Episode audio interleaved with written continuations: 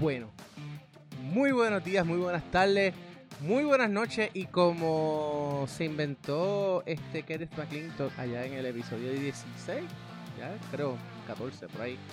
Eh, anyways, eh, muy buenas madrugadas para aquellos que nos estén sintonizando en las madrugadas, por no puedan dormir y, quieren escuchar un, un, buen podcast de historia, pues ya saben, están aquí Historiando PR, tu podcast favorito de historia de Puerto Rico en general. Esto no es un podcast de historia deportiva, pero hoy vamos a tener, vamos a volver al tema de historia deportiva. Eh, yo sé que a muchos de ustedes les gustó el podcast que hicimos, o el episodio que hicimos sobre la historia del béisbol profesional en Puerto Rico. Eh, así que hoy vamos a hablar de lo que está de moda y de lo que está de fuego hoy, que es el baloncesto. Y pues tengo que admitir que este año me, me contagié, verdad. Me contagié, me, me sentí nuevamente inspirado por mis gloriosos atléticos de San Germán. Mi familia es de, de San Germán toda mi vida. Mi padre era de, los de los chamacos que se metían en, en el antiguo Arquelio se, por, por unas velas que estaban rotas por arriba, cuando el alquilio no tenía, eh, no estaba cerrada completa y no tenía aire acondicionado. Y pues, nada, eh, me, me, me, creó ese, ese, ese interés por los eh, Atléticos de San Germán y luego pues viviendo en San Germán para ir al colegio por año y medio pues eh, una persona que yo considero mi mentora, mi casi una segunda madre que en paz descanse, pues eh, vivía en la urbanización bien cercana, aledaña allí al, al, al Arquelio. Y cuando estábamos por las noches y había juegos, tú, tú veías a los. Tú escuchabas. Tú sabías si, si habían ganado, si la gente salía tocando bocina y casi todo borracho y, y gritando porque estaban felices. Si, si había mucho, mucho, mucha tranquilidad, eh, pues mi, mi, mi prima, mi, mi mentora, este, pues se, se, se, molestaba porque ya sabía que había perdido los, los, los Atléticos de San Germán. Y pues para nada, esa breve introducción eh, de algo personal, porque pues quiero que la gente entienda que, que yo no estaba en el bandwagon por si acaso con eso, quiero presentarles hoy al invitado de hoy, eh, al licenciado Fernando Quiñones Bodega, eh, graduado eh, como, como abogado, by the way. llevo, llevo trayendo como abogado aquí, yo creo que ya los últimos cuatro episodios. graduado de la Escuela de Leyes de la Universidad Católica de, de Ponce. también fue presidente del Baloncesto Superior Nacional entre los años 2015 y 2019. Fue director de torneo entre el 2012 al 2015, previamente a ser presidente. Eh, y obviamente, pues, eh, es de la fiebre de la fiebre naranja también, porque pues es de San Germán, así que con, con, con ustedes y con nosotros para tener esta, este diálogo sobre eh, la historia del, fútbol, del baloncesto puertorriqueño, les presento al licenciado Fernando Quiñones Bodega.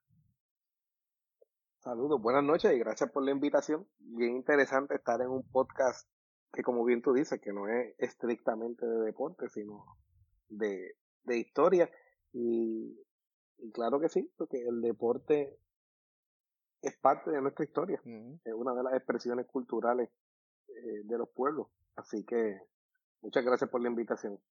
Claro, y y para como usarlo de, de, punto de partida, o sea, cuando uno habla de deporte en Puerto Rico, eh, más allá de las selecciones nacionales, uno se pone a ver eh, las diferentes realidades eh, en el micro, las microculturas, la parte de, de, cada municipio, uno no puede dejar afuera los, los, deportes, ¿no? Porque cada, hay municipios que están bien vinculados a X deporte. Y en este caso, eh, a San Germán se le llama la cuna del, baloncesto puertorriqueño. Entonces, eh,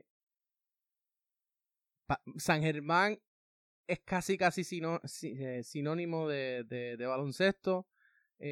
San Germán, yo sé que hay otros, hay otros equipos deportivos, pero no han tenido esa, ese, han tenido la suerte o no, no, no, no, se han desarrollado tanto como ha sido el baloncesto que se ha creado eh, como parte de la identidad de lo que es ser de San Germán.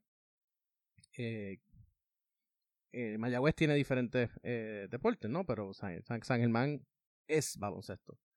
Y, bueno, eh, quiero, quiero saber de, de, su, su, opinión sobre cómo, cómo el baloncesto ha formado la identidad de San Germán a través de, del tiempo que usted ha sido parte de la familia San Germeña.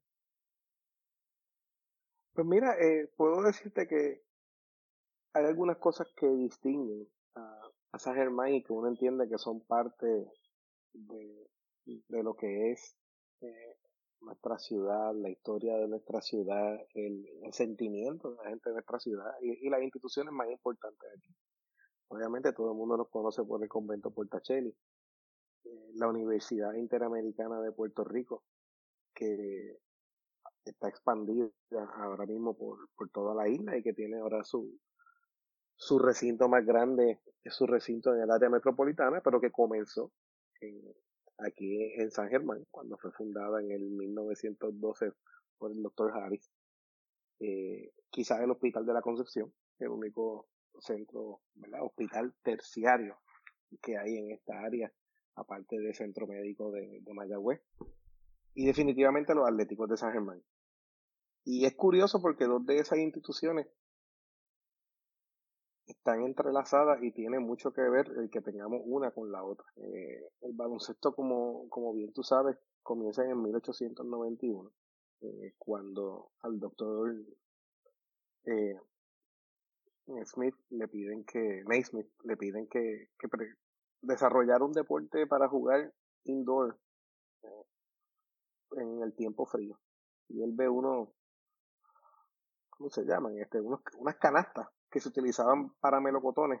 Y se le ocurre que sería una buena idea que esas canastas se podrían usar y se podrían poner a una altura de 10 pies, que es la misma altura a la que siguen hoy día, y crea ese deporte.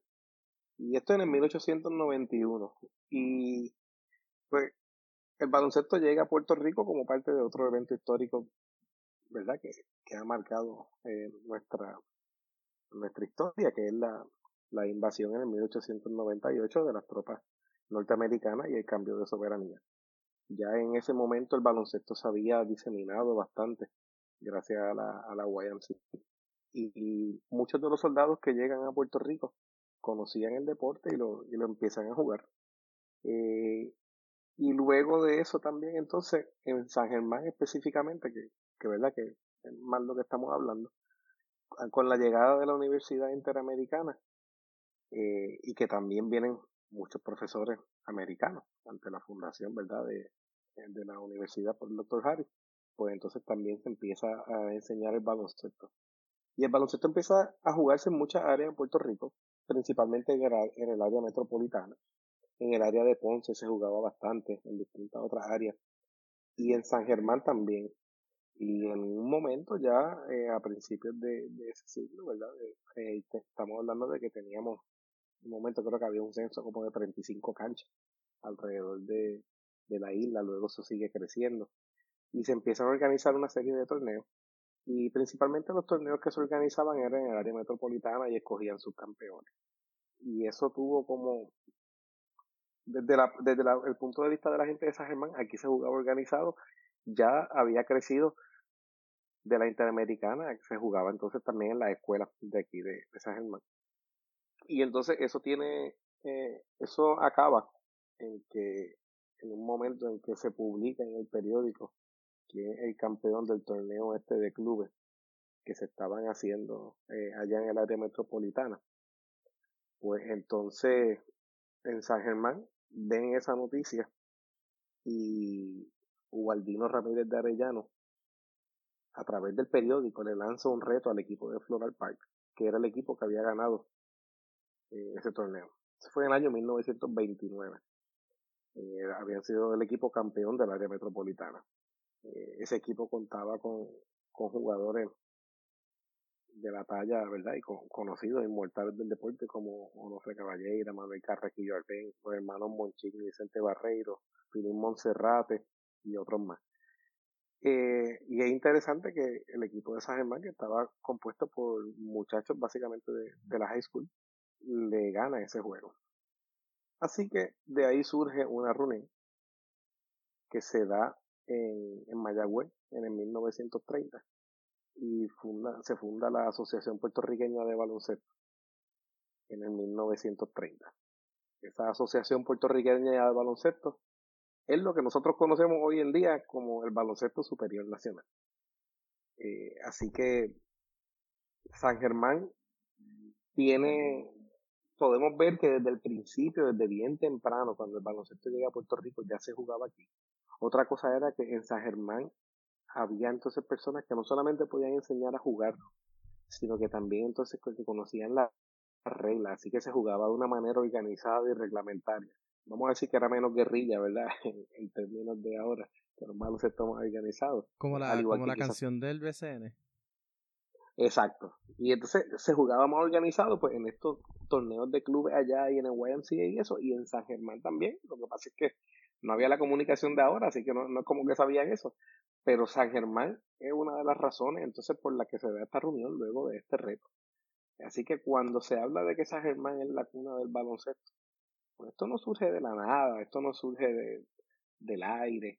Y esto no es algo que la gente de San Germán decidió, nosotros somos la cuna y empezaron a llamarnos la cuna. Esto es un, un nombre, un, apodo, un mote que le ponen los, las personas de fuera de San Germán a San Germán en reconocimiento de esta historia tan, tan rica.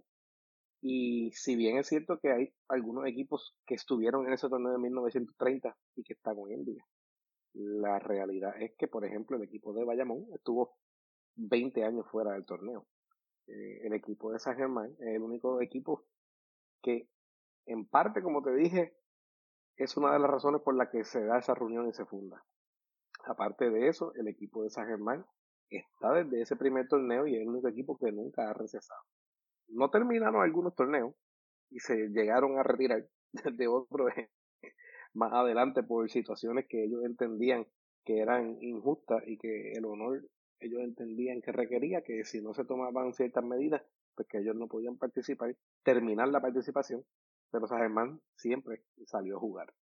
Así que, pues, el, baloncesto en San Germán, como te digo, de ahí en adelante ha sido, sin duda alguna, es el deporte más importante de San Germán.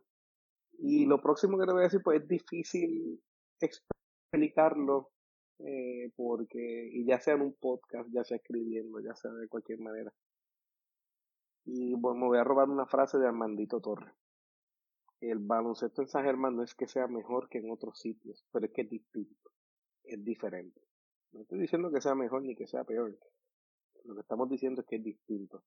Y es muy difícil explicarle a gente que no es de San Germán qué es el baloncesto para nosotros, porque es algo que tú lo sientes, es algo que tú no, no lo puedes racionalizar, no, no puedes explicarlo y decir, mira, es que esto y esto, y, y no, el, baloncesto en San Germán tú lo sientes y algo que nos une, algo que, que la gente se ve, se miran cuando estaba toda esta serie y todas estas cosas pasando y todos sabemos que estamos sintiendo lo mismo y que estamos compartiendo ese sentimiento tan grande. Así que es algo bien bonito y algo bien bonito que, que este año la administración, la dirección del equipo, los jugadores y todos los, eh, los voluntarios y todos los que están ahí nos regalaron de vuelta esa alegría por nuestros atléticos y esa unidad. Eh, había pasado en ocasiones anteriores, pero era más esporádico recientemente. Eh, el equipo, recuerdo en el 2017 que el equipo iba a recesar, por ejemplo, y la liga lo acaba corriendo a través de un síndico. Y ese equipo empezó mal, mal, mal, perdiendo muchos juegos. Era un equipo que, que al principio no tenía tanto talento. Y se hicieron una serie de movidas y el equipo de repente engranó y tuvieron una racha de, no recuerdo cuántas victorias seguidas fueron. Y de repente esto llegó a ser una cosa que tú no conseguías hasta aquí ya para, para juegos en San Germán. Yo creo que el, quinto juego corrido en esa serie de, en, eso, en esa racha que San Germán tuvo de, de juego que ganó, era Ponce en San Germán un viernes en la noche. Eh, pues, para eso no había taquilla, y, igual para unos otros juegos que hubo. Pero eran momentos, iban y se, y se iban, tú sabes, llegaban y se iban.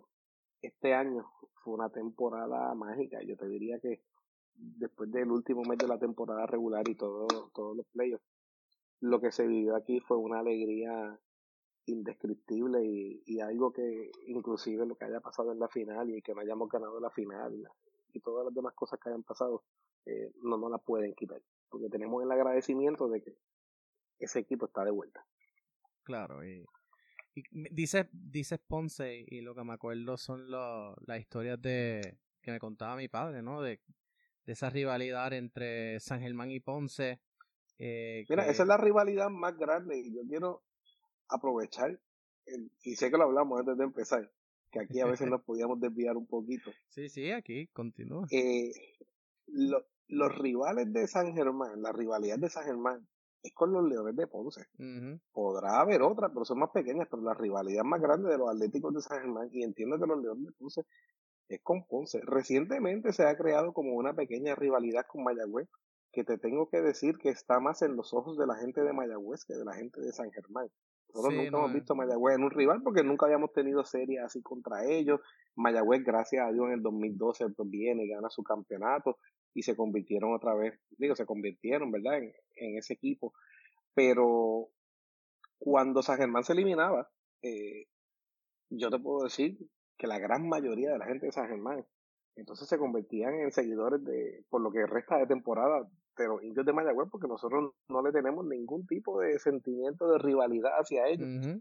Ellos aparentemente lo tienen con San Germán, eh, lo cual puedo entender porque pues ellos no tenían rivales como nosotros tenemos a Ponce y somos los más cerca, así que lo puedo entender, pero que sepan que de acá para allá lo que hay, son los mejores deseos. sí, exacto. es como es como la rivalidad entre la Inter y la y el colegio, entre el poli y el colegio que realmente eh, siempre ha sido más entre una, una amistad, eh, un frenemies, pero que nunca, nunca ha sido, digamos, colegio, eh, colegio contra la Yupi, ¿no? que, Exacto. que, es a, muerte, o como Real Madrid contra el Atlético de Madrid, por ejemplo, o contra el, perdona que use las referencias de fútbol, pero fútbol es mi, ese es mi, mi, mi fuerte y ese es mi, mi principal, ¿no? o el Real Madrid contra Barcelona.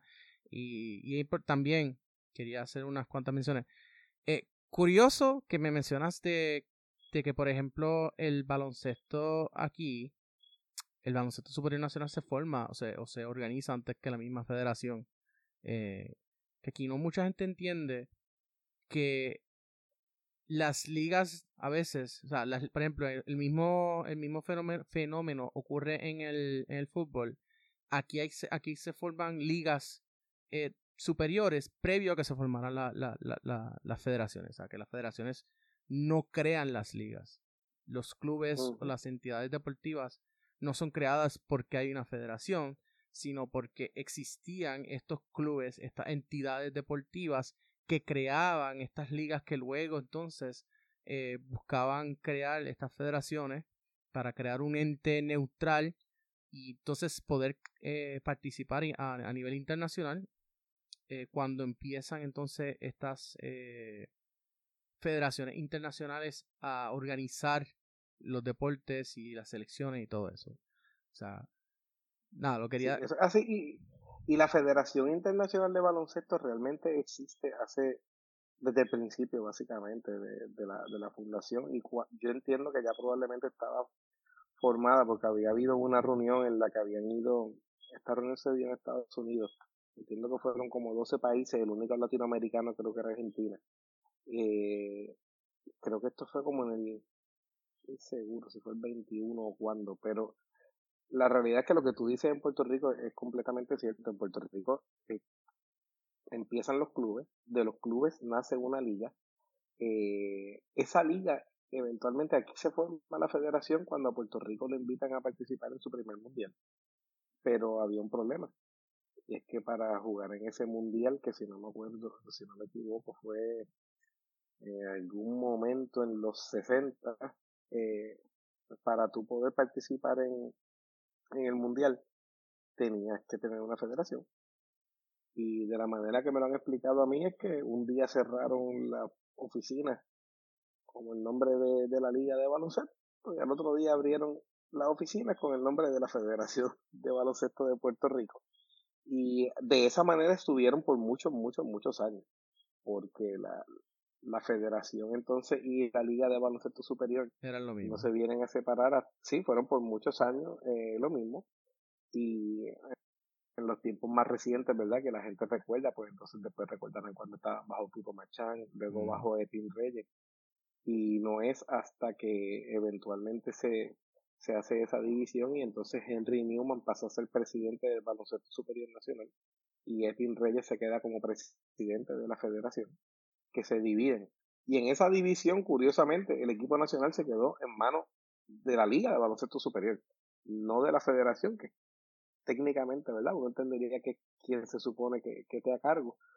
Pero quien tenía básicamente el poder para manejar, para mercadear y para todo eso, y quienes componían en el momento que se hace esto, la Junta y los que votaban, eran los apoderados de los equipos de superior, eh, que básicamente deciden, mira, pues en vez de cambiar el presidente y, y sacar al presidente que estaba en ese momento porque había un descontento, como siempre pasa en la liga, deciden entonces separarse. Eh, lo, separación que se dio en base a un acuerdo, en un contrato bilateral entre ambas partes y que finalmente entonces queda más de relieve cuando hace unos años, entiendo que esto fue para el 2014, se aprueba la, la constitución nueva de la, de la Federación de Baloncesto de Puerto Rico en base a unas guías que había sacado entonces FIBA recientemente con un nuevo manual de federaciones que habían sacado. Así que esto siempre está en evolución, pero en Puerto Rico se dio de la manera que tú lo dices.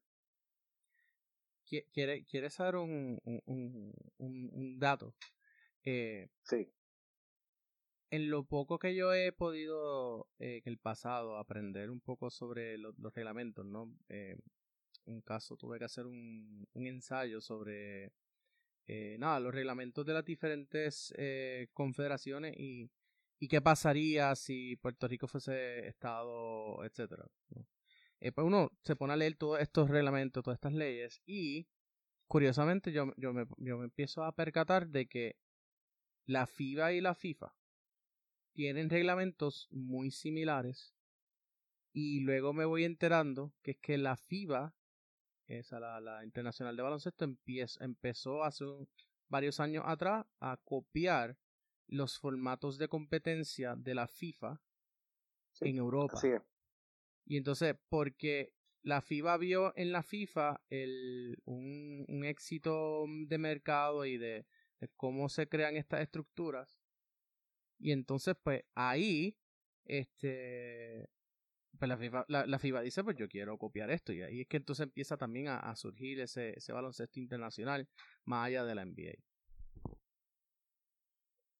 Sí, así es, pero, pero el cambio también a copiarse más de la, de la FIFA ha sido, yo te diría que más de creación reciente.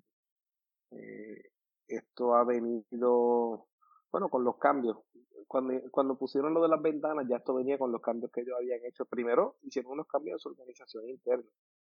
Y como puedes ver, dejaron de existir algunas de las oficinas eh, como existían antes de, de la FIBA.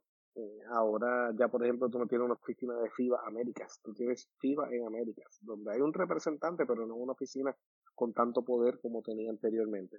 Y en cuanto a lo de las competencias, decidieron cambiar el formato de competencia a que sea uno bien, bien similar al de fútbol, con el problema de que en el baloncesto internacional no se mueve el dinero que se mueve en el fútbol, y que FIFA es una entidad muy, muy, muy, muy millonaria, y FIBA no lo es. Así que FIFA puede hacer todos estos eventos y puede haber todo este movimiento de equipos y de países y de todo de un lado a otro porque en parte pues son financiados también por, Por la, por la internacional. En el baloncesto eso no es así. Y esa fue una de las preguntas que yo hice en una de las reuniones que hubo en esta fue en México para un torneo premundial creo que había era o premundial o preolímpico no recuerdo bien. Y había una presentación de este sistema de ventanas que estaba pronto a comenzar y se hizo la pregunta de, mira, pero esto tiene una serie de gastos y los viajes y todo lo demás. ¿Y de dónde se va a financiar esto? Porque ustedes se quedan con los derechos de televisión, por ejemplo. que tú tienes que organizarlo, tú tienes que pagarlo, pero entonces eh, los derechos de televisión son, son no son tuyos como federación. Y nos dijeron, bueno, pues los, los, los gobiernos de los países tendrán que estar aportando para esto. Así que ha sido un poco atropellado, poco a poco, pues ya el sistema este parecido al de FIFA va entrando y la gente se va acostumbrando más y a todo lo de las ventanas. Eh, económicamente, pues sigue teniendo sus buenos momentos, pero también sigue teniendo sus gastos.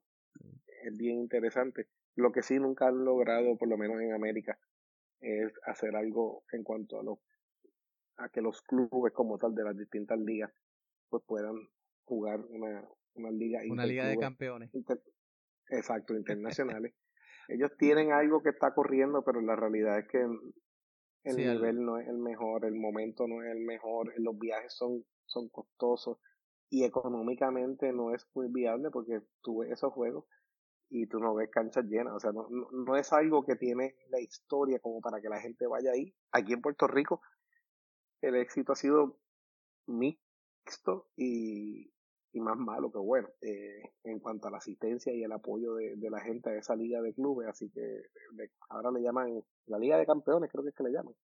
Bueno, porque así es el, ese es el nombre de fútbol. No, lo que, lo que iba a mencionar, porque por ejemplo, en. Sé que estamos. E, esto no es historia directamente, pero es bueno saber el, el, el, el trasfondo de la historia moderna. De la historia moderna, exacto.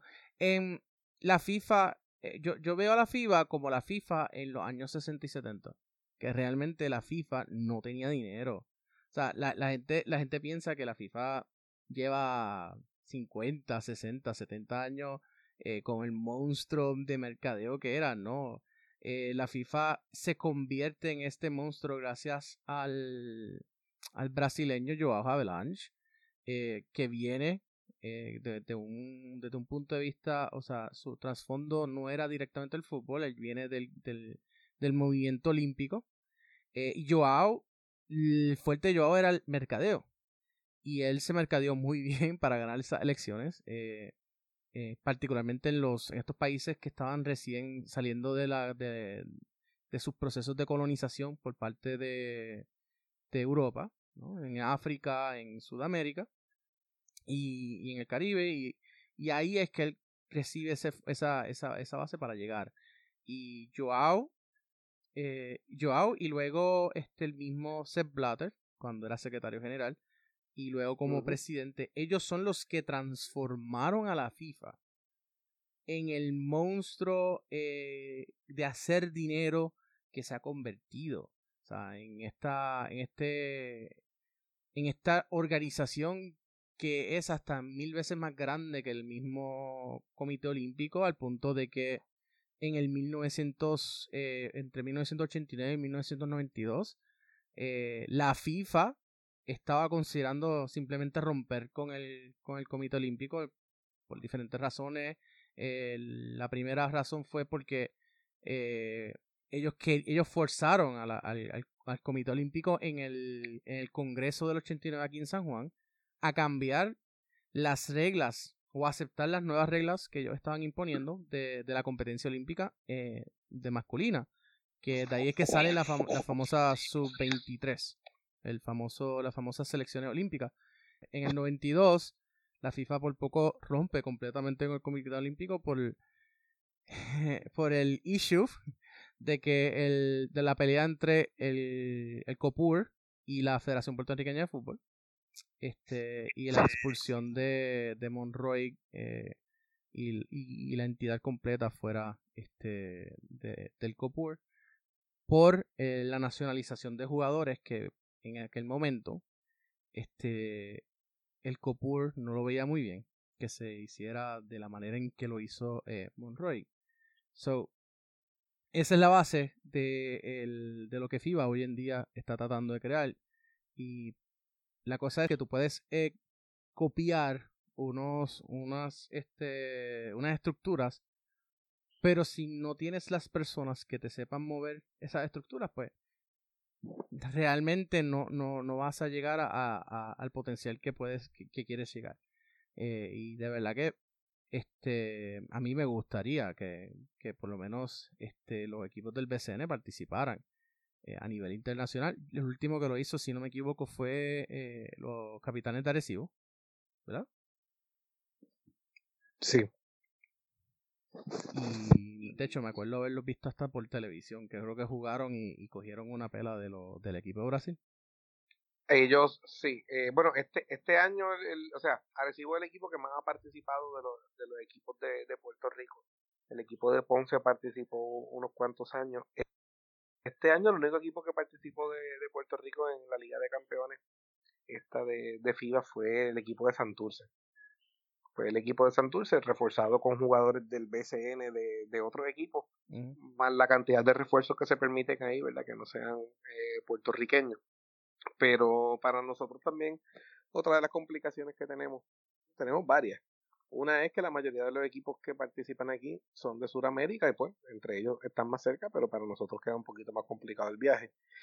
Y, y aunque también ahora México ha estado participando y, de vez en cuando ahora están entrando unos equipos de Centroamérica.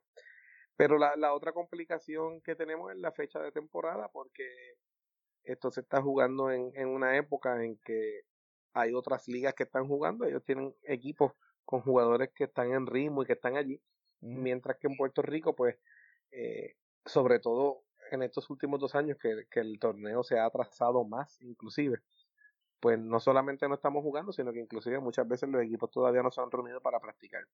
Porque cuando Arecibo participaba, esos torneos de nosotros eh, empezaban a finales de febrero, principios de marzo, Así que si bien es cierto que el equipo no estaba en ritmo ya de, llevar toda una temporada porque, porque no habíamos empezado a jugar el torneo, pues también sí te puedo decir que al equipo le servía de pretemporada y que el equipo ya llevaba tiempo practicando. Eh, muchas veces inclusive las últimas ventanas de, ese torneo, eh, porque también son como ventanas, eh, llegamos a tener que la, la, semifinal y la final coincidían ya con el comienzo del BCN y tenemos que hacer ajustes, ¿verdad? Para eso. Eh, este año fue mucho tiempo antes. Eh, digo, creo que la, una de las finales sí coincidió y ahí Santurce perdió algunos jugadores que después que eso lo habían prestado no se los prestaron y ahí fue que pues, no, no, pudieron avanzar más. Pero va a ser interesante ver ahora en el futuro qué, qué pasa con, con esto y, y si nuestra liga, ¿verdad? Con el debate eterno, si se mantienen en su, en su fecha tradicional del verano, o si se cambia como algunos piden para, para jugarse igual que otras ligas del mundo en un, periodo de octubre a mayo, de noviembre a mayo, algo así. Eso está por verse. no creo que vaya. ¿Por qué existe? O sea, tiene que haber una. Yo me imagino que, que tienes la, la, la, contestación a esto, pero ¿por qué existe el calendario del BCN tal y como está eh, hoy, hoy en día estructurado de que se juega en verano eh, y no se juega como, como, como muy bien dices, eh, digamos con el calendario internacional, eh, porque por ejemplo en, en Madrid, en España, el, la ABC juega de agosto a mayo, como si fuese fútbol, ¿sabes? allá, allá sí conocen bien cómo hacer la estructura. Y tuve la oportunidad en el 2017 ir a ver un juego Real Madrid contra el Betis Baloncesto. Y allí se juega, o sea, ya era abril y estaban ya terminando la temporada. Versus que aquí en abril se está empezando la temporada. Sí, bueno, pero es que tenemos que ver. Hablamos ahorita del comienzo del baloncesto y de que estaban buscando un deporte que se pudiera jugar dentro de, de algunas facilidades para huirle al frío en los momentos en que no se estaba jugando, en el caso de los Estados Unidos, pues estamos hablando de béisbol y de fútbol americano. En el caso de Europa, pues eh, el deporte favorito tuyo, ¿verdad? El, el fútbol, que son los deportes de, de estadio abierto. En Puerto Rico, lo primero es que no tenemos esa situación. Eh, yo te diría también que tiene mucho que ver con, con una cuestión histórica, eh, de que ha sido un, un, un, torneo que por muchos, muchos, muchos años se ha celebrado en el verano y ha sido exitoso en esa fecha. En un momento en particular también nosotros tenemos muchos jugadores que, que participaban en el BSN y que estudiaban entonces en universidades en Estados Unidos, cuando no existía la prohibición de que sí, es, sí había una prohibición de que jugadores llamados profesionales participaran en el deporte de la, de la NCAA, pero la Liga de Puerto Rico tenía una excepción porque se consideraba que era una liga de desarrollo de acuerdo a las reglas de la NCAA se consideraba que era una, una liga que lo que hacía era suplirle jugadores al equipo nacional de Puerto Rico y por esa razón dentro del reglamento de la NCAA específicamente había una excepción para la Liga de Puerto Rico que permitía que esos jugadores estuvieran aquí. Y estamos hablando de que eso ya fue hace unos cuantos años, ¿verdad? Que, que quitaron, que se hizo la prohibición y, no, no, le permiten jugar en NCAA aquí. Pero todavía este año teníamos jugadores que jugaron en Puerto Rico, después jugaron allá y después volvieron a jugar acá, como por ejemplo el caso de José Juan Barea. Eh, luego entonces, sí, ya en los últimos años en el BCN ya no tenemos esa situación, eh, o sea, ya el jugador que va a baloncesto colegial viene a jugar en Puerto Rico cuando acabó su participación, ya sea porque se gradúa o porque se va antes de, del colegio de la universidad. Eh, hay otras cuestiones también entonces de que una vez una cosa está ocurriendo de una manera, es, difícil cambiarla a otra porque hay mucha gente acostumbrada y hay muchos intereses que se han creado de distintas personas. Así que aquí estamos hablando de que tú tienes los jugadores de Puerto Rico, muchos de ellos juegan en la Liga de Puerto Rico y se acaba y entonces en esa fecha van y juegan en otras ligas. Algunos van a ligas eh, en Europa, que puedan ser ligas fuertes y que pueden ser ligas que paguen. Son los menos.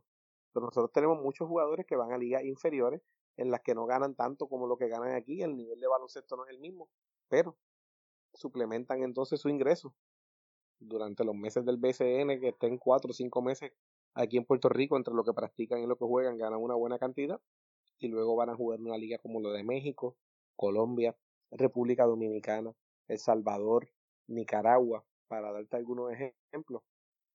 Y entonces eh, hacen, hacen un dinero adicional ahí. Así que tiene esa situación también corriendo. Tiene la situación de la televisión.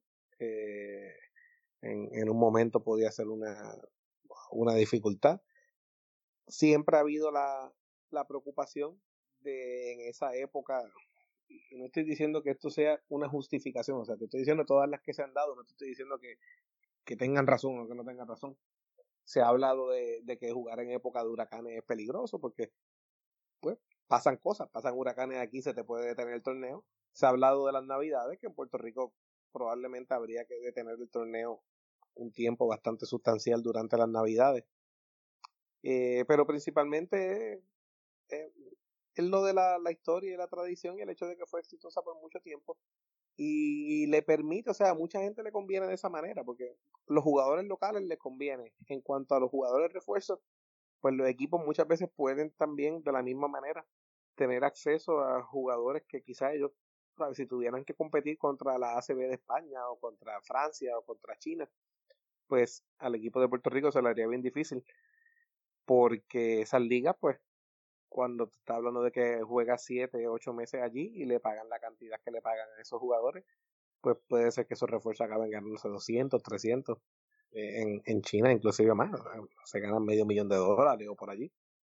Y un equipo de Puerto Rico puede tener a ese mismo jugador en una liga que se juega menos juegos y se juega menos tiempo, menos meses, que tú le pagas básicamente no por juego, le pagas por semana a, ese jugador.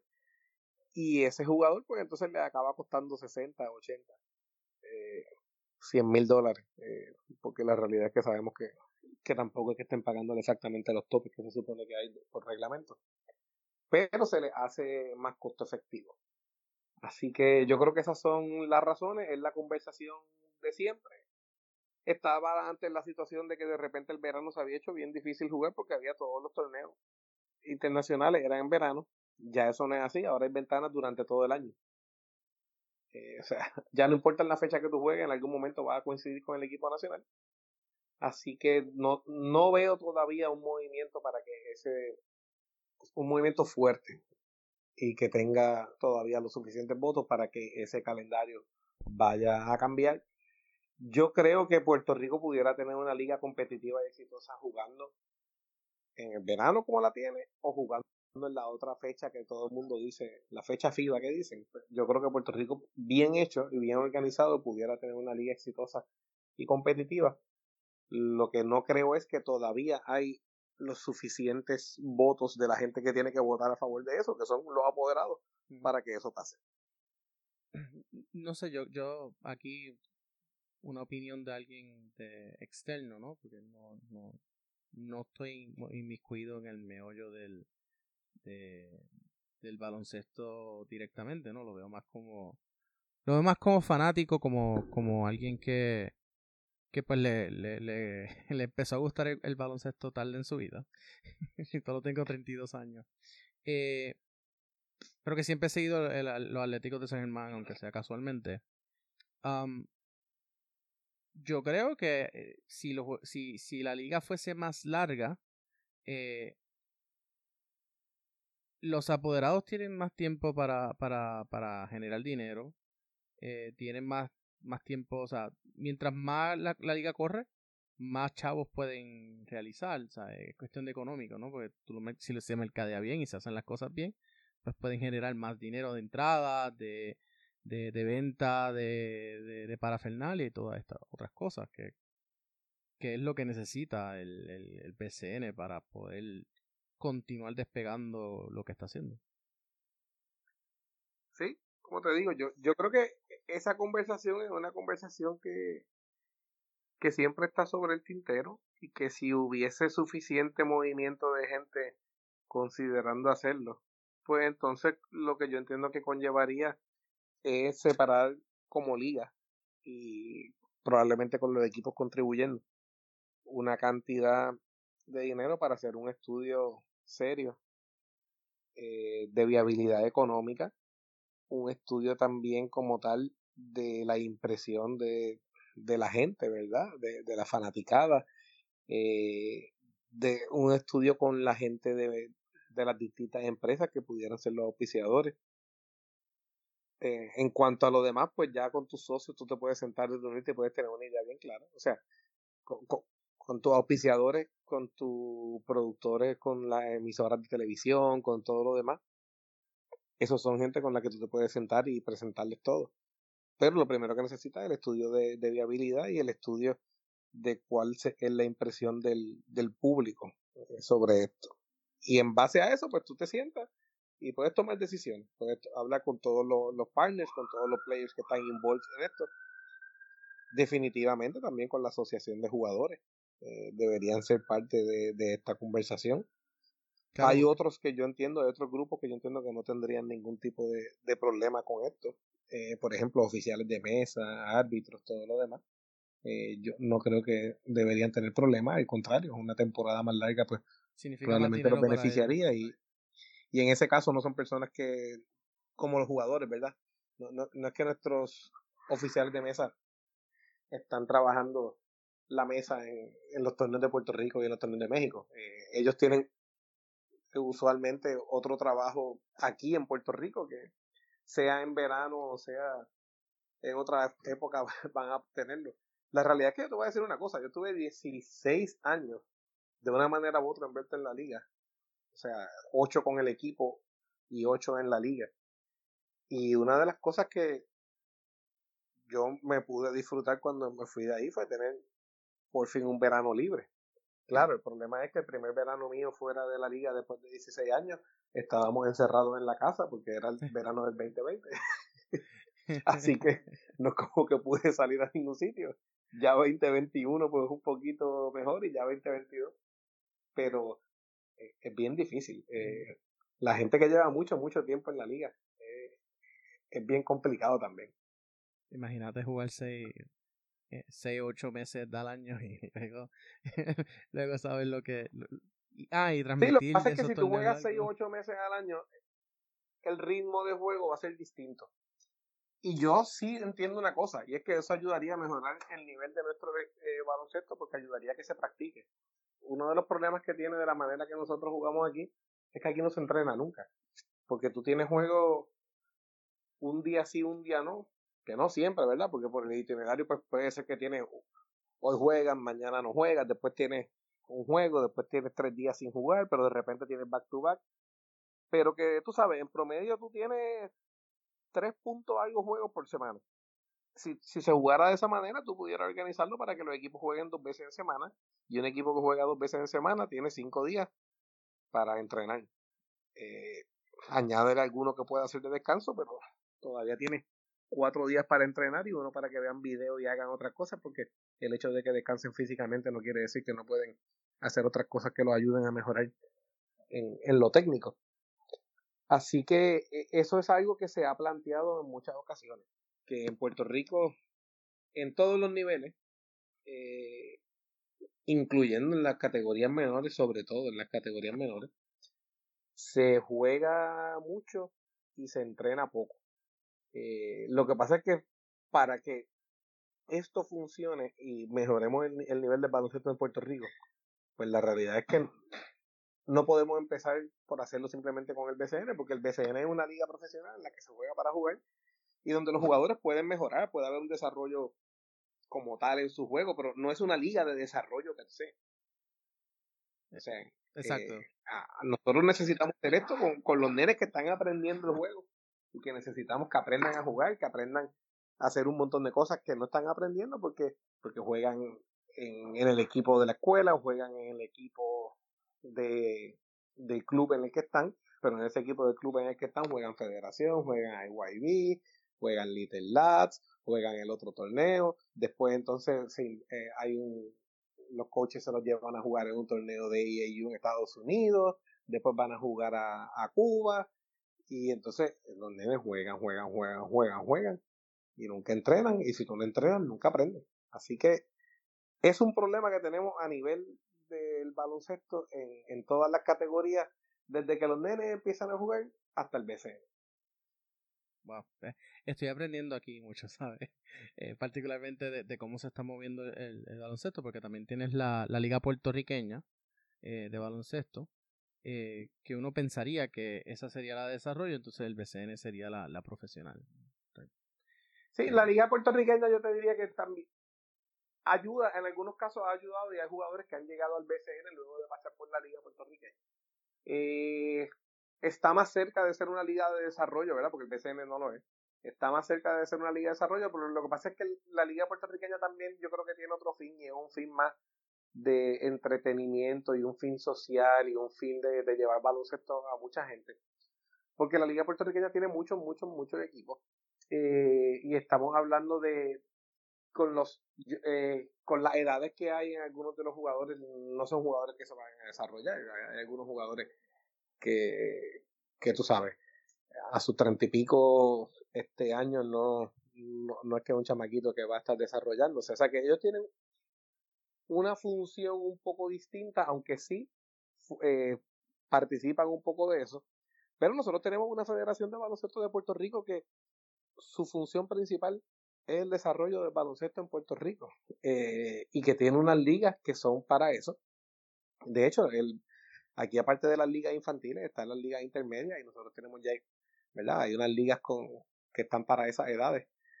Pero ese, ese desarrollo tiene que darse a todos los niveles. Eh, tiene, y es, bien difícil porque yo una vez tenía esta conversación con alguien que estábamos hablando sobre el fútbol y sobre la oportunidad de crecimiento del fútbol en Puerto Rico.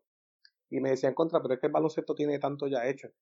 Y aquí estamos empezando desde cero. Y yo le decía, pero es que a veces eso es mejor porque cuando tú estás empezando de cero, si lo haces bien, tú puedes diseñar un programa, diseñar lo que quieras y tratar de implementarlo e ir creciendo bien. Cuando tú tratas, cuando tú tienes algo como el baloncesto en Puerto Rico, donde hay tanto y tanto y tanto, y hay tanta gente con tantos intereses, incluyendo intereses económicos, todo lo que yo te estoy diciendo, si tú tratas de cambiarlo, estás pisando un montón de callos y se le hace bien difícil a la gente. Porque hay un montón de gente que tiene intereses ahí y muchos de ellos son intereses económicos. Y para ellos jugar y jugar y jugar es un negocio, que los nenes jueguen y mandar un nene a una escuela en Estados Unidos donde puedan recibir dinero por eso, o mandarlo a una universidad y los coaches ganar porque cobran de eso, que está bien, yo no estoy diciendo que esto esté mal, pero entonces es ganar, ganar, ganar, ganar, ganar sin importar el desarrollo, simplemente para yo también seguir subiendo. O sea que cuando tú tratas de hacer estos cambios es bien complicado porque ya existe otra estructura bien grande y muchas personas con muchos intereses que tú tendrías que romper esa estructura y estar haciendo cosas en contra de esos intereses ya creados para poder entonces crear esto nuevo que tú entiendes que es lo que va a tener más beneficio. Y eso no es fácil. Eh, ese es uno de los problemas más grandes que tiene eh, nuestra federación y que han confrontado los, los pasados dos presidentes, el licenciado Carlos Beltrán y el licenciado Jun Ramos, eh, porque te encuentras con eso de frente y ese monstruo no está fácil meterle mano. Es más fácil, es, más fácil bregar con el monstruo anaranjado que, que el monstruo federativo. Ah, no, definitivamente. El monstruo anaranjado. Oye, pero por tú sabes, por los últimos 20 años se acababa cada temporada del BCN y uno preocupado con qué va a pasar, cómo va a seguir. Esto incluye cuando yo era apoderado. ¿De dónde, ¿De dónde vamos a sacar los chavos el año que viene para correr esto? ¿Cómo vamos a terminar de pagar las deudas? Luego cuando yo salgo, hubo unos cuantos apoderados que pasaron y uno, que dan las situaciones, ¿verdad? Que están pasando y todo. Y este año, yo te puedo decir que nosotros todos estamos en completa tranquilidad en San Germán, porque no solamente se logró un éxito competitivo y deportivo, sino que se logró un éxito administrativo, porque la gente entendió esto y la gente se metió de lleno completamente. Y no son ya solamente los fanáticos fieles que siempre estaban, sino que muchos más entraron y algunos que, que se habían molestado, se habían alejado porque no les gustaban algunas cosas que habían pasado, regresaron. Y la administración del equipo está bien, bien, bien sólida. Ese grupo que hay son unos profesionales eh, de primer orden que se han dividido el trabajo muy bien y las distintas tareas y el equipo está bien sólido económicamente. Así que hoy yo puedo hablar contigo tranquilo de que el año que viene hay Atlético, sin ningún problema. Y los equipos y los Atléticos el año que viene no tienen problema económico, no tienen problema para contratar gente. Pueden salir de tú a tú a, a tratar de buscar a gente libre, a contratar el mejor talento disponible. Y, y eso para mí es lo más importante que pasó este año con los Atléticos de San. Claro, y eso, y obviamente llegar casi casi campeones, este te atrae eh, talento, ¿no? Porque ven, ven la posibilidad de, de, de sacar un campeonato. te, trae talento y, y lo que pasó con San Germán de cómo llamó la atención nacional, que definitivamente va a ayudar a traer auspiciadores. Porque esta fue la, de estos tres años, han estado sacando números de ratings estos tres años que la liga ha estado con Telemundo. Eh, bueno, no, uno fue guapa y entonces los últimos dos fueron Telemundo. Y esta serie de estos últimos tres años fue por mucho la más alta en, ratings y en share. En años anteriores habíamos tenido series así con, con rating como esto y eran series de una rivalidad bien grande. O sea, entiéndase. San Germán que, no, y Quebradilla Bayamón, esa serie final. Ah, bueno. Eh, también. Eh, también las series finales Arecibo y Ponce eran, eran equipos con, con una fanaticada bien grande, que los siguen mucho y equipos de mucha tradición. Pues esta serie fue otra vez eso que no había pasado en los, últimos dos años. Pero principalmente de lo que se hablaba era de San Germán. O sea, San Germán fue desde un punto de vista de medios el, el motor, el eje de toda esta cobertura y de toda esta atención a nivel nacional. Y esto te lo digo porque lo he estado comentando con distintas personas en persona y en distintos chats que estoy, a veces con gente de toda la isla que pues tenemos distintos intereses en común. Y gran parte de esto pues muchas de estas personas están de acuerdo, incluyendo uno que estaba hablando que, que casualmente es productor de televisión, no es de San Germán, no es fanático de los atléticos, y me lo decía, me decía Fernando, desde un punto de vista de, de productor, yo te digo que San Germán movió esta serie, movieron esos ratings, crearon una narrativa, supieron hacerlo, y, fue bien interesante. Y eso es bien importante porque entonces el año que viene te hace mucho más fácil la venta. Exacto. Al punto de que, por ejemplo, el, el juego que no se dio el, el domingo por, por, por la, lluvia, por la condensión, eh, ese fue. Eh, rompió récords de, de, de ratings de esa noche. De, domingo en la noche. Todo el mundo pendiente a ver qué pasaba, si se jugaba, si no se jugaba. Que ya la última media hora se sabía que no se iba a jugar. Yo no sé por qué no nos lo dijeron, pero. bueno. Ya Bayamón se había ido, literalmente. Bayamón se había ido este, no solamente del tabloncillo. Había mucha de la gente de Bayamón, te estoy hablando del equipo, se habían ido de la cancha. Mientras estábamos allí con el reloj corriendo. Wow. Cosas que se. Digo, se vio cuando el equipo se salió y se fueron, pero. Eh, Exacto. No, no, uno no, uno no pensaba en esa tal vez se fueron de vuelta al camerino. lo que no se vio en televisión es cuando mandaron a alguien a buscar a todos los familiares y todos los familiares de ellos se fueron y salieron por el parking y se montaron en el carro con ellos y se fueron. Wow. Ok, mira, te tengo unas últimas dos preguntas, porque no quiero que se extienda esto, eh, porque podemos estar aquí hablando de, esta serie y de otras cosas por dos horas, y yo no quiero eso. no porque no quiera seguir hablando, sino porque no, pues, quiero no quiero que se aburra la gente. hay, que tenerle, hay que tenerle un timing a todo esto. Sí, y después, y después para una parte 2 y una parte 3 y la gente vuelve a escuchar. Mira, te, te, te traigo la pregunta, esta pregunta porque siempre me estuvo, eh, cuando yo estoy haciendo mi disertación, me, me, me topo con el tema de David Ponce y, la, y, y, el issue y la historia de cómo la nacionalización en Puerto Rico eh, era vista mala, eh, particularmente si eran, pues, ciudadanos estadounidenses, particularmente porque somos ciudadanos estadounidenses.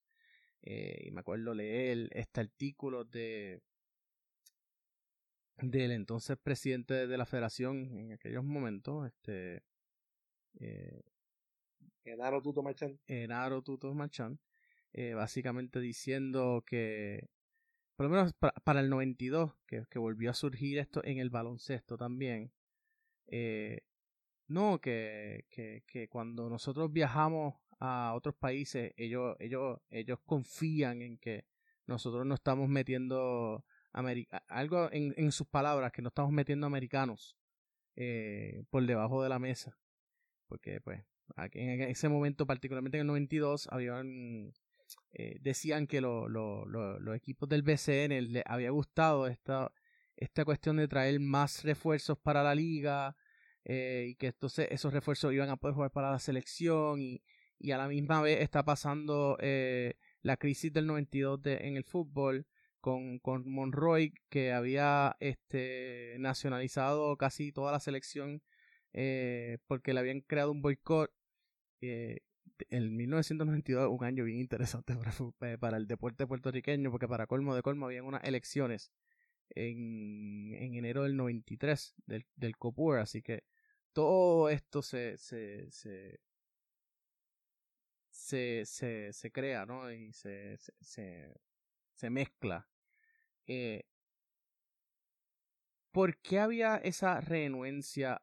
Y todavía veo que hay renuencia a abrir el BCN a tener más eh, más refuerzos porque por lo que vi la, lo que lo que entiendo de las de las reglas es que solamente puedes tener dos.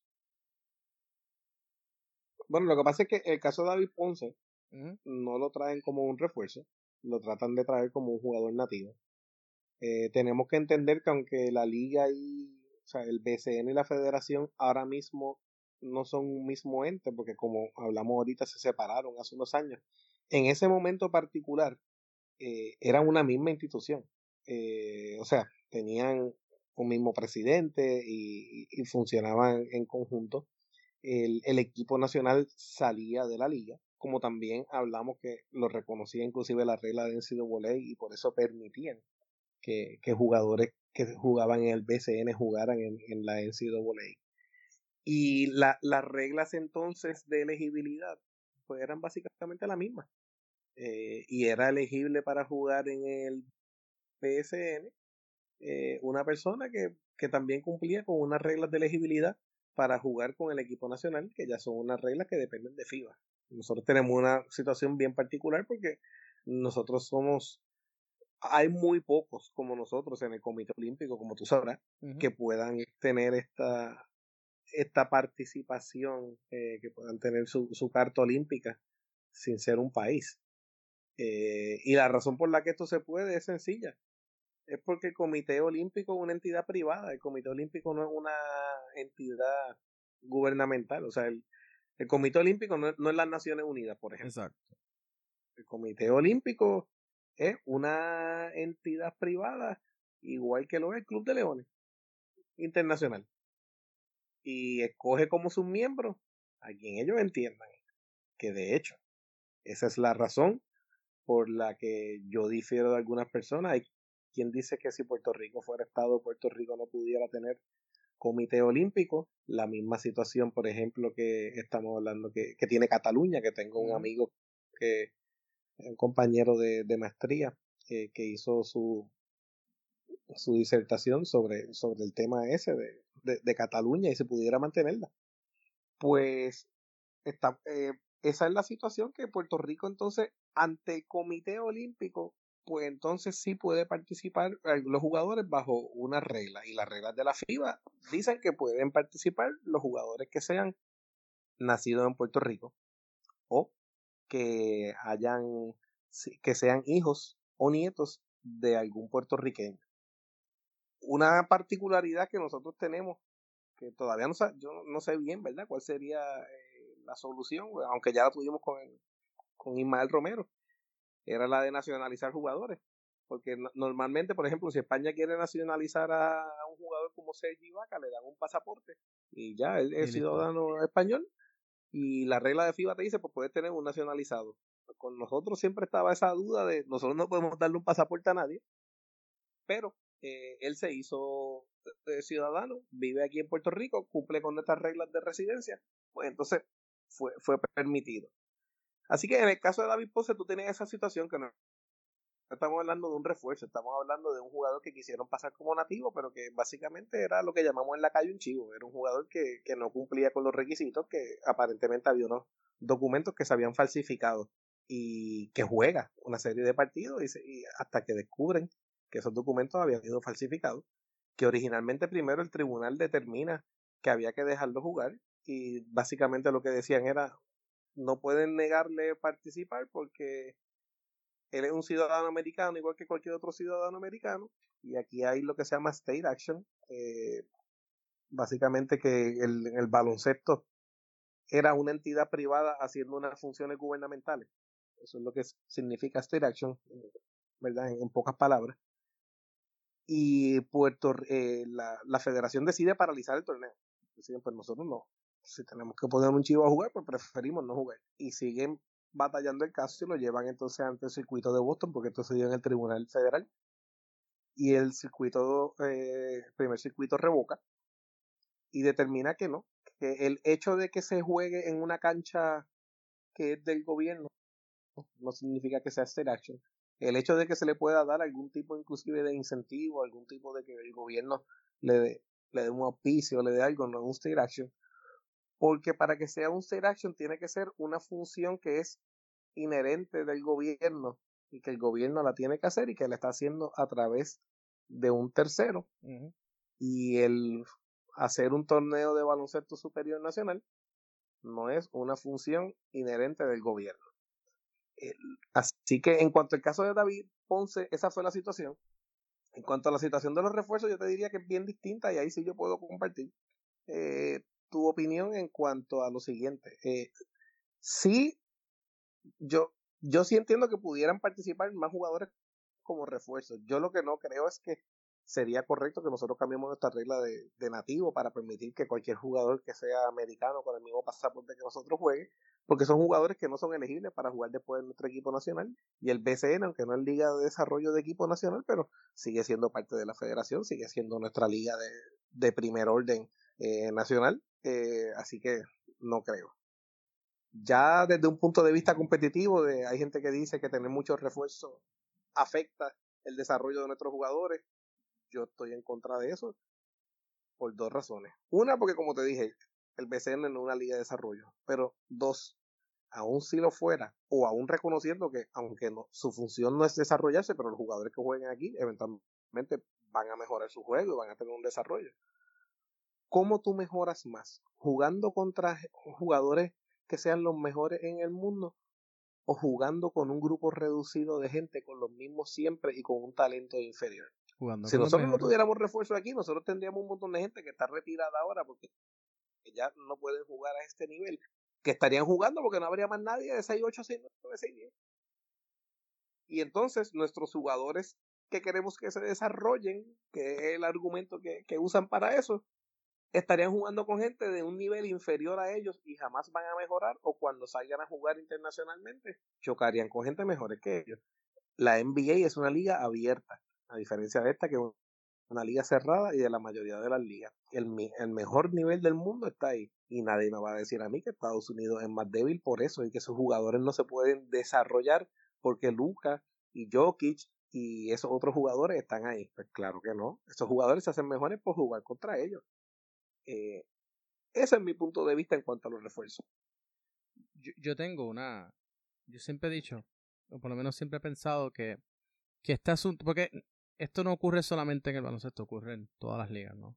Yo, yo tengo una. Siempre he dicho que, por ejemplo, si, de la misma manera que, por ejemplo, en, en Europa se ha trabajado lo de lo de la ciudadanía europea. Sí. Lo mismo se pudiera implementar eh, en Puerto Rico a nivel deportivo, que tú tienes eh, una cantidad de cupos nativos, una cantidad de cupos eh, entre comillas comunitarios, o sea, que son que simplemente porque son la ciudadanía, y una cantidad de cupos de extranjeros. Y de esa manera, tú se, tiene, le das más flexibilidad al equipo a poder montar su, su, su equipo basado en, en esos diferentes eh, renglones y esa nueva reglamentación y, y también pues subes también el, el, nivel porque obviamente vas a poder traer eh, mejor talento y vas a forzar al jugador local nativo a you know up their game a mejorar su, su juego porque si no este me voy a quedar fuera. Mira, se ha hecho, inclusive. En el BSN en más de una ocasión se ha implementado ese refuerzo que se, se le daba ese nombre, el refuerzo comunitario. By the way, el refuerzo es como que la, palabra coloquial que usamos para ello, porque técnicamente en, el reglamento se llaman jugador invitado. Eh, y nosotros llegamos a tener jugador comunitario. Últimamente es más difícil por una razón que no tiene nada que ver con el deporte, tiene que ver mucho que tiene mucho que ver con, con la política. Y es que la mayoría de estos jugadores necesitan un visado de trabajo. Y ese visado de trabajo que utiliza este tipo de deportista de alto rendimiento es una visa bien particular. Que antes se conseguía con mayor facilidad. El problema era que tomaba tiempo el proceso. Porque pues, tienen que pedirla en lo que la aprueban. Entonces después que la aprueban no, primero entonces después lo, lo mandan, lo llaman a una cita, él va a la cita, después vuelve eso para que lo aprueben y cuando lo aprueben tiene que ir una segunda cita para recogerla para llegar. Estamos hablando que el proceso se, tomaba por lo menos dos meses. Eh, y entonces ese tipo de visado se puso mucho más difícil desde la administración de Donald Trump para acá, donde con todo esto que tenga que ver con, con visado, tú sabes que la, la política gubernamental cambió para ser una mucho más restrictiva. Y nosotros tenemos casos inclusive de, de, jugadores refuerzos que trataron de traer y que estuvieron firmados por equipos recientemente en el BCN estos últimos dos años y dirigentes y no pudieron venir aquí. Yo entiendo que Paco Olmo iba a venir con un equipo, pero tuvieron problemas con el visado, si mal no recuerdo. Pero sí sé que Iván Denis, que llegó a estar con San Germán hace unos años, entiendo que también lo iban a traer este año, ese sí que lo sé. Y, y también hubo problemas de no poder conseguirlo a tiempo. Eh, porque ahora no es que no se pueden conseguir, es que lo que antes te podía tomar un mes y medio, dos meses como mucho, ahora puede tomarte seis meses y entonces no hay manera de tú. Pero la, la idea es buena y se ha traído y, con esa misma razón. Mucha gente le tiene miedo a esta situación de los refuerzos. Yo, como te digo, no se la tengo.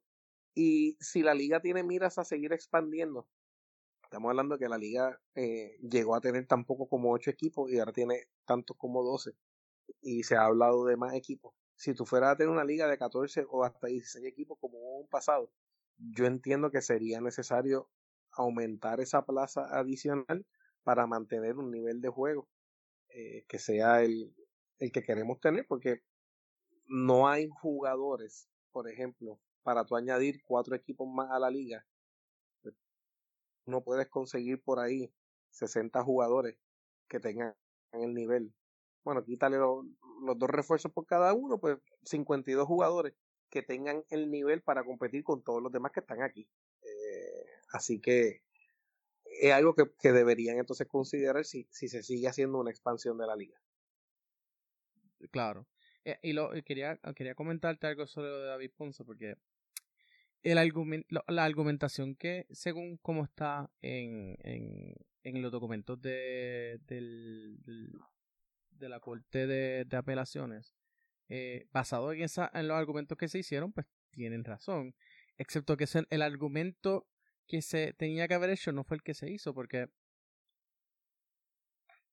el argumento tenía que ser, dije aquí yo pensando de casi 30, 40 años después, um, que el deporte representa a Puerto Rico, o sea, el, los el deporte está representando al gobierno de Puerto Rico o al pueblo de Puerto Rico que conforma el gobierno.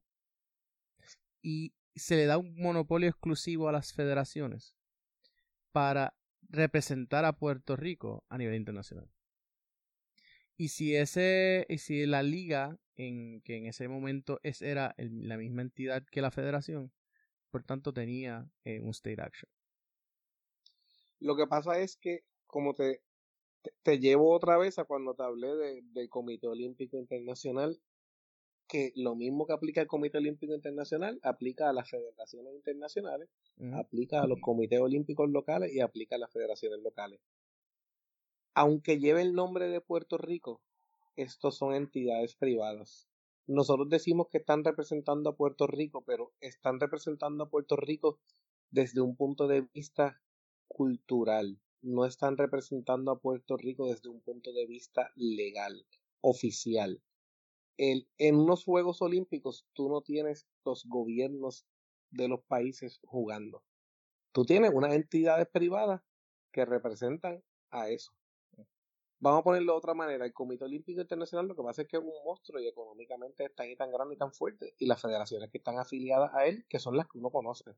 Pero nada impide que mañana tú y yo nos pongamos de acuerdo y hagamos la una segunda, hay que habría que ponerle otro nombre, porque no puede ser Federación de Baloncesto de Puerto Rico. La Asociación de Baloncesto Puertorriqueño. Pues, exacto. Y que sea lo mismo que la federación y que nosotros le digamos a todo el mundo, ustedes vengan aquí a jugar en la Asociación de Baloncesto de Puerto Rico y nosotros vamos a tener categorías menores, vamos a tener equipo profesional, nosotros podemos hacer eso.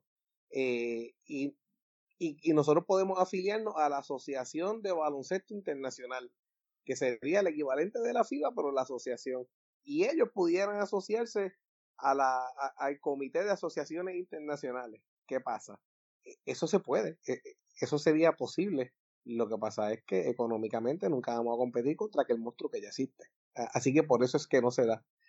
Pero no, no hay manera de que haya state action porque el gobierno no, no tiene esa función. Distinto en otros países, quizás, porque hay países donde el deporte está reconocido como un derecho fundamental del ciudadano, a nivel de que en algunos países el deporte está reconocido como ese derecho en la constitución del país.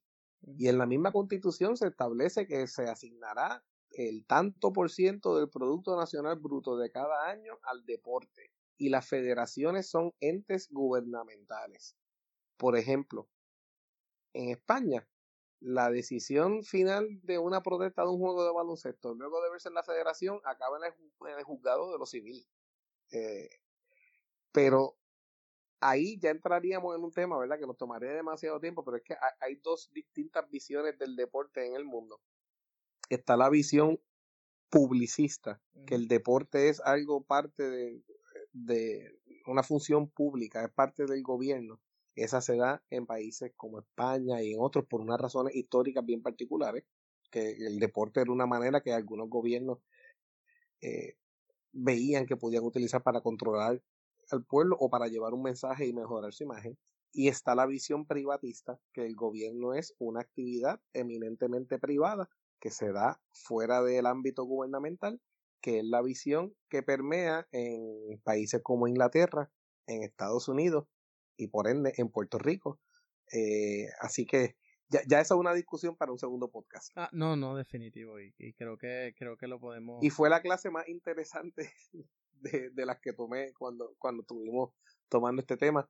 Eh, eso nos tomó un fin de semana completo hablar sobre, sobre el de, la, la, visión privatista y publicista del deporte. De, de, hecho, me gustaría poder dar una clase sobre la historia de, de esto en, cualquier universidad, pero eh, te, mi comentario sería, o sea, la manera en que yo lo veo es que, por ejemplo, ya en el 84, aquí en Puerto Rico se, se pasa la, la primera ley eh, que reglamentaba o que le daba ese, esa, esa realidad cuasi pública que han tomado las federaciones en Puerto Rico y Ecopuer. Y posterior a eso se han pasado varias otras leyes que obviamente esa, esa, esas leyes más recientes, más modernas, no, no aplican a lo que es lo de el caso de David Ponce.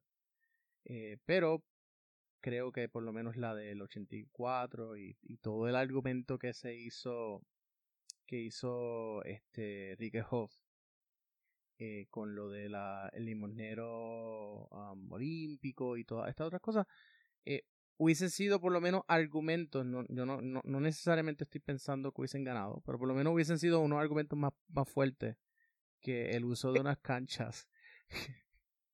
Porque... E, en esa ley lo más que pudieran haber probablemente traído era la parte de donde se, se está garantizando que haya algún tipo de, de financiamiento al, al deporte, pero dentro de esa misma ley había otra parte que era una parte principalísima del de, el porqué de esa ley, porque recuerda que también tenía, había otras cosas que habían estado pasando anteriormente, como por ejemplo los boicots que nos dejaron equipos de nosotros afuera, equipos que, no, que fuimos a Rusia, pero sí tuvimos federaciones que fueron después a Cuba y eso fue un problema.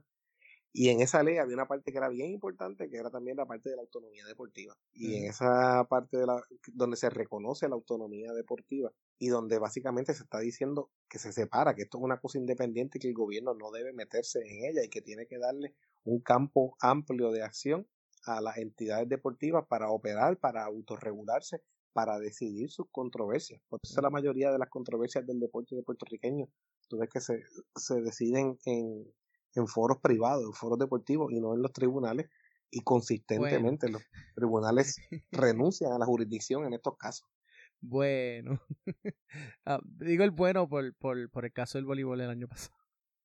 Este... Sí, pero eventualmente pasó, acabó pasando eso. Acabaron dándole la, la razón. Este, oye, y por una razón que yo entiendo que inclusive quienes, quienes estaban llevando el argumento de que querían tumbar eso, tú puedes estar en contra de la autonomía deportiva, pero son personas que su, su ideología es una ideología de libre empresa y de libre contratación y todo lo demás. Y aquí estamos hablando también que en todas estas federaciones tú eres parte de ella porque tú quieres, nadie te obliga, tú puedes ser parte o tú puedes no ser parte. Y cuando decides ser parte, firmas un contrato, lo firmas libre y voluntariamente.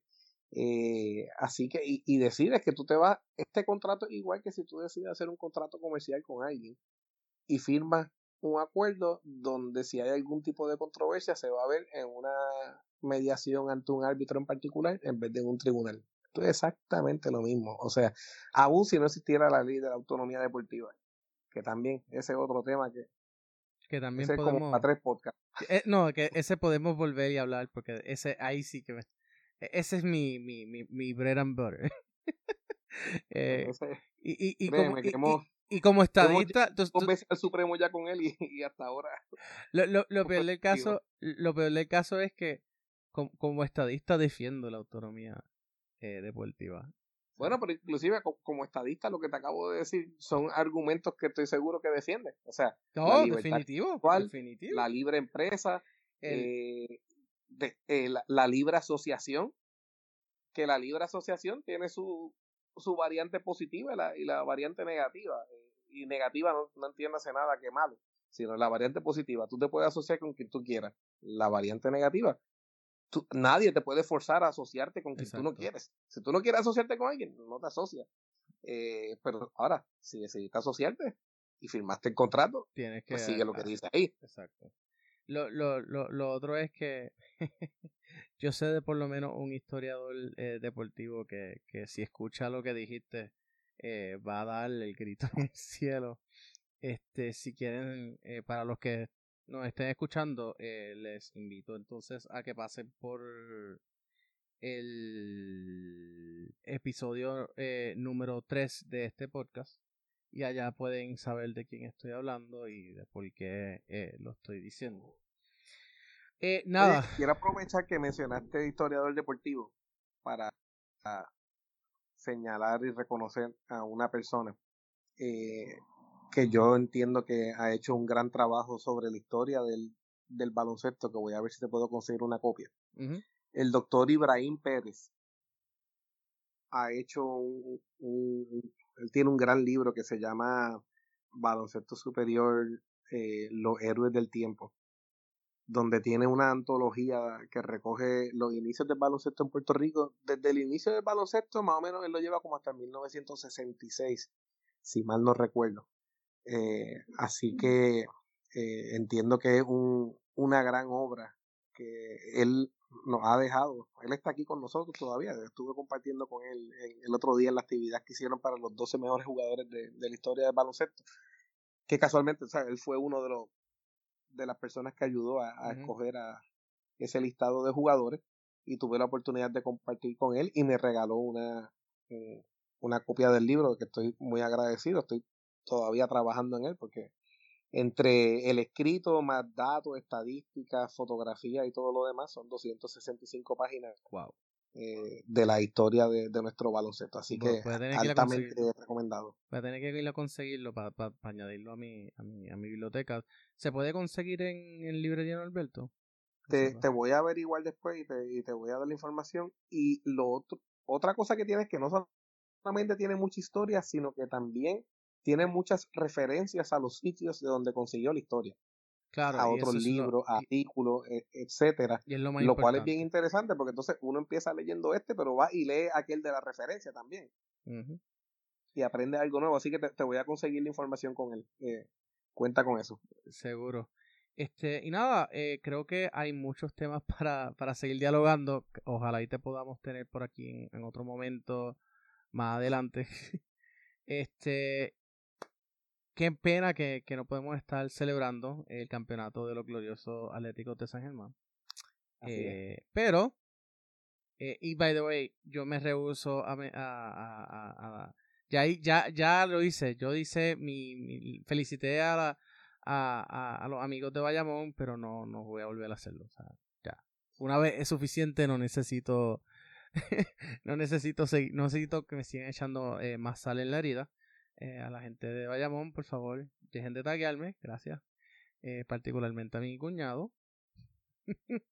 este, es malo tener familiares de Bayamón en estos momentos. Te entiendo, te entiendo. Ah, sí. No tengo familiares de Bayamón, pero tengo, estoy, estoy en varios chats que pues, un saludito al licenciado doctor Torres. bueno, nada, esto ha sido todo por hoy. Eh, Gracias, eh, gracias por estar aquí, eh, licenciado Quiñones. Te pregunto si te quieren conseguir por redes sociales, ¿a dónde van? Pues mira, eh, Twitter, principalmente es la única que tengo así como que abierta, o sea, las demás las tengo privadas. Y es arroba FMQB lo, lo como de ley.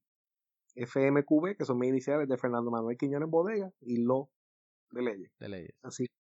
Estamos allí. Perfecto. Y nada, también si quieren escucharlo en, en los spaces que hacen en Twitter por ahí los, los amigos como La Guirita, Los Doce Magníficos y todo eso, pues. Ah, bueno, y los eh, otros, no sé si eh, si puedo mencionarlo, ¿verdad? Pero junto con junto con mi gran amigo Javier Torres, nosotros tenemos un proyecto que comenzó eh, durante la pandemia, que es un podcast sobre la historia del baloncesto de San Germán y otros temas que hemos discutido. Eh, se llama Desde la Cuna. Está en todas las en todas las plataformas de, de podcast. Hace un tiempito que no sale uno, tenemos uno grabado que va a salir pronto y, y pronto en, un futuro cercano vamos a estar sacando uno que va a ser que yo le voy a recomendar a la gente que lo vean más que escucharlo solamente, que lo, que lo vean en YouTube, porque ese va a ser con muchos visuales, precisamente de, de la historia bien temprana de, eh, de los atléticos. Estamos trabajando eh, con eso, así que desde la cuna, el podcast del baloncesto de San Germán.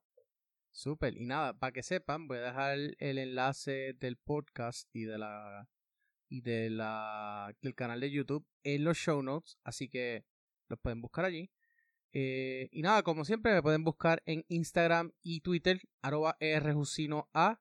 En Twitter yo me paso troleando mucho, particularmente eh, en, las cuestiones de, baloncesto, pues me, gusta vacilar y trolearme un poco al señor Lebron. Saludos. Hola. Este, pero nada, eh, it's all in good fun. Eh, esto ha sido todo por Historiando. Y nada, perdimos la en el próximo episodio. Eh, con espero que en un tema sobre el grito de Hades para septiembre. Así que disfruten y ya me regresé de vacaciones, ya, no tengo más excusas. Este, y por si acaso tengo también los últimos tres episodios son sobre eh, los, eh, los movimientos de la estadidad, la, independencia y el Estado Libre Asociado de Puerto Rico, así que pueden, pueden ir visitarlo, que es la última serie que hice. Gracias y hasta la próxima.